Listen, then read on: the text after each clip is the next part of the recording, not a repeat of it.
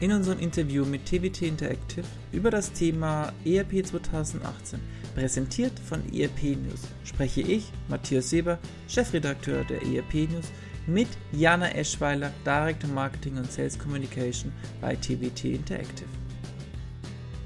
In der ersten Frage geht es um die intelligente und autonome Unternehmenssoftware, also die Bereiche KI und Machine Learning. Frage 1, Frau Eschweiler. Wie weit wird eine Unternehmenssoftware im Jahr 2018 intelligente und autonome Entscheidungen treffen können?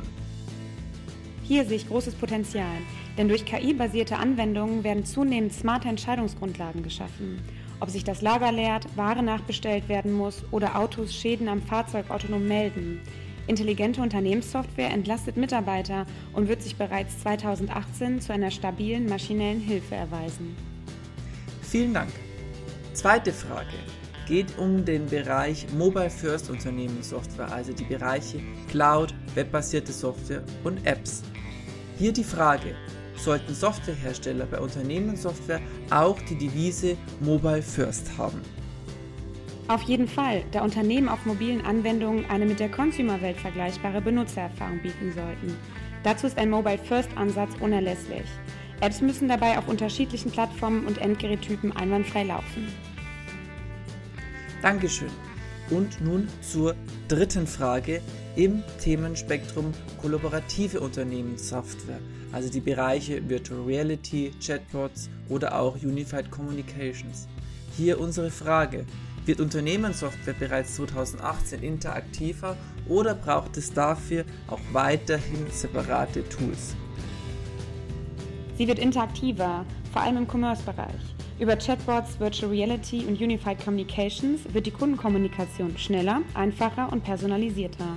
Chatbots sind beispielsweise in der Lage, das System kontinuierlich zu erweitern und den Wortschatz zu vergrößern. Die Zuordnung von Formulierungen wird durch die Anwendung gelernt. So können auch komplexe Anfragen richtig beantwortet werden. Der Nutzwert liegt dabei auf der Hand. Nicht nur das Service-Level wird erhöht, auch die Kosten lassen sich signifikant einsparen. Sehr interessant. Dankeschön. Zur nächsten Frage aus dem Bereich vernetzte Unternehmenssoftware. Und hier die Schwerpunkte IoT, API und Industrie 4.0. Und hier unsere Frage, wie stark wird sich Unternehmenssoftware kurzfristig vernetzen lassen, um die künftigen Datenmengen aus IoT und Co zu bewältigen? Sehr stark. Unternehmen müssen jedoch ausgereifte Lösungen auf speziellen Plattformen für digitale Geschäfte auf- und ausbauen, um nicht in der Datenflut zu versinken. Informationen aus dem Internet der Dinge werden bei der Entscheidungsfindung immer wichtiger. Das wird ja ein spannendes 2018. Und nun zur letzten Frage aus dem Themenspektrum hackersichere Unternehmenssoftware und die Teilbereiche Blockchain und DSGVO. Hier unsere fünfte und letzte Frage. Werden 2018 die Hackerangriffe auf ERP-Systeme steigen? Auch wenn die Angriffe steigen, Blockchain kann durch ihr aufwendiges Verschlüsselungsverfahren als manipulationssicher angesehen werden. Daher können RPE-Systeme immer sicherer genutzt werden. Ein weiterer Vorteil der Blockchain ist ihre dezentrale Natur.